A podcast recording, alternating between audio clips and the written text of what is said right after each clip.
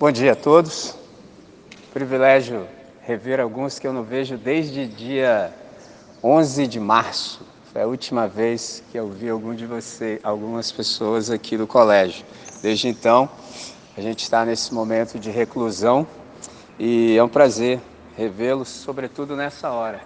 Como a coordenadora Ju falou, ah, tem sido um ano atípico, a gente tem sido grandemente desafiado isso me fez pensar o quanto a nossa vocação ela se encontra no âmbito do imprevisto.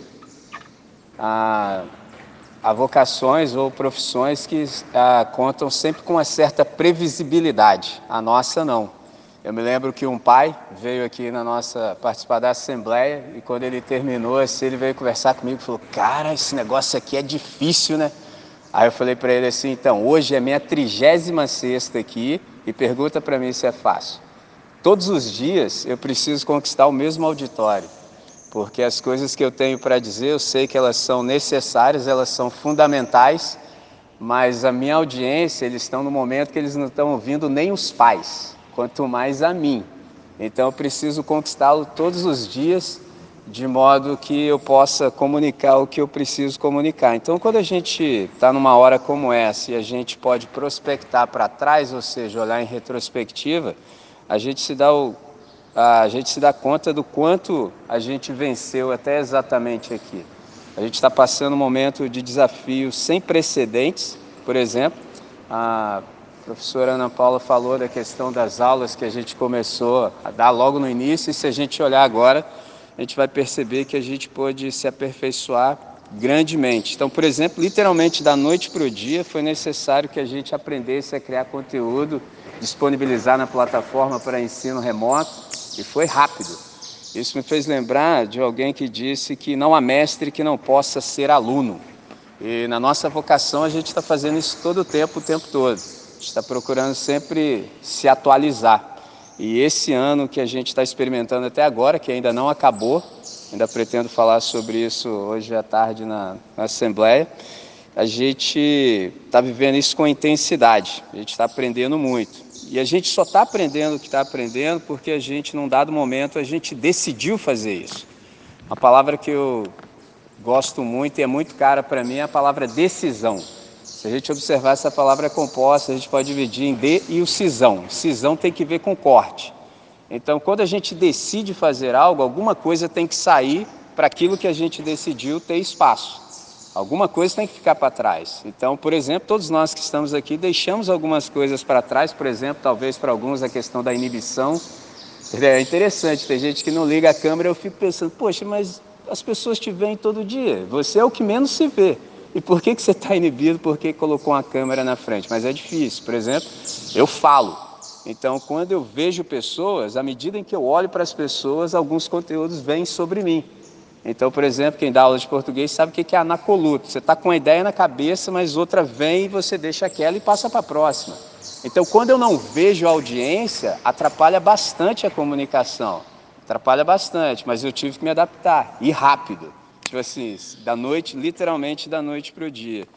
Então, todos nós, por exemplo, fomos tensionados assim grandemente, entendeu? A gente foi tensionado na nossa questão da adaptação, da criatividade, e a gente teve que se desdobrar até exatamente hoje para cativar os alunos, porque a gente sabe que desde que o mundo é mundo, aluno só aprende se ele quiser. você pode fazer o que você quiser, se ele não quiser aprender, afinal de contas, ninguém pode aprender o que acha que sabe. Esse é o ponto. Então a gente teve que se desdobrar até aqui. E foi exatamente dessa maneira que a gente chegou até exatamente aqui.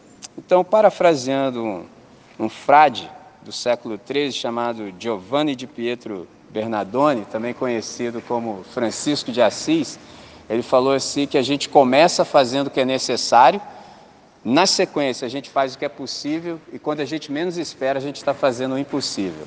Então é interessante que a gente, exatamente nesse momento, a gente só está sentado aqui porque a gente venceu e conseguiu fazer o impossível.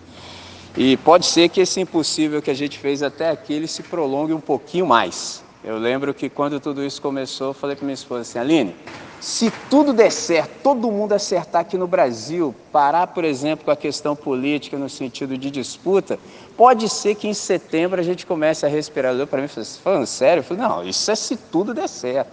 Se ninguém puxar para lá e o outro para o outro lado, pode ser que em setembro. E do jeito que as coisas estão, pode ser que no final do ano que vem, entendeu? Se tudo der certo, e isso não é porque eu sou pessimista, não, é que eu sou um realista crônico, entendeu? Então, a gente vai continuar nesse exercício do impossível durante um tempo significativo. Eu fecho dizendo o seguinte, por exemplo, há uma pedagogia da hora difícil. Qual é a pedagogia da hora difícil? É que a superação ela é possível. Essa é a pedagogia da hora difícil. A superação é possível. Me lembro de um filósofo que disse assim: o impossível não é fato, é apenas uma opinião. Fato é o mesmo que feito. Impossível não é fato. Entendeu? É só uma questão de opinião. E eu me lembro também do primeiro presidente negro da África do Sul, Nelson Mandela, que ele disse que tudo é considerado impossível até que aconteça. Por exemplo, o que nós vivenciamos esse ano, para muitos era impossível, a gente foi lá e fez. Então, impossível não é fato, impossível é só uma questão de percepção. E fechando, me lembro de um senhor, ele era um inglês, ele foi o criador do Exército de Salvação, ele tinha um lema que era sopa, sabão e salvação. Então ele trabalhava com o pessoal que eu trabalho também, das missões assim urbanas, e ele disse que Deus, ele ama com grande amor aqueles cujos corações estão ardendo pelo impossível. O interessante é que quando você tem uma tarefa impossível para concretizar, você tem um parceiro. O nome do parceiro é Deus. Esse, aliás, nome não, esse é o título dele. Então, quando a gente se mete nessa área do impossível, a gente tem um parceiro cósmico, que é o Todo-Poderoso. E aí eu fecho com ah, duas frases, dois versículos que dizem assim. O primeiro deles é Lucas 1,37, que fala que porque para Deus não haverá impossíveis em todas as suas promessas. O que, que significa isso? Tudo aquilo que Deus ele começa, ele consegue dar concreção histórica, ele leva até o final. Por uma questão muito simples, Deus nunca começa algo que ele não queira. E não há nada que ele não queira que ele não possa executar, é simples assim. Então, tudo que a gente se mete de impossível com ele é problema dele. Então, a gente passa a ser um cooperador. Isso é fantástico, porque eu me deparei com uma frase esses dias que dizia que os professores são a luz da nação. E todos aqueles que creem já estão aliançados com o Todo-Poderoso. Por quê? Porque todos aqueles que creem fazem parte do povo do livro. Interessante isso. Então, por exemplo, a gente tem algo para comunicar para todas as pessoas do universo e essas pessoas precisam de educação. Então, ainda que nós façamos isso de modo inconsciente, a gente já está trabalhando com o Todo-Poderoso quando a gente se mete a ser professor. Porque quando a gente professa, por exemplo, que a gente é professor, a gente está tirando as pessoas das trevas da ignorância e lançando luz. Então a gente já tem esse parceiro. E aí eu fecho dizendo o seguinte: ah, Marcos 9, 23 diz assim: Tudo é possível aquele que crê. E fecho de fato dizendo que crer é diferente de acreditar.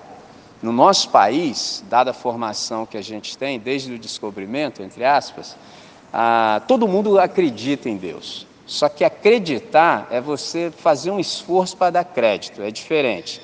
Agora, crer é outra coisa. Crer é confiar, é se fiar aos cuidados de. Então, todas as vezes que a gente crê, tudo é possível para aquele que crê. Então, eu gostaria que vocês guardassem essa palavra no coração e saibam que nós temos um parceiro extraordinário que é o Todo-Poderoso. Enquanto a gente estiver nessa dimensão do impossível junto com Ele, todas as coisas serão possíveis àqueles que creem. Então, eu queria chamá-los, chamá-las para uma oração nessa hora. Senhor, nós te agradecemos por essa manhã.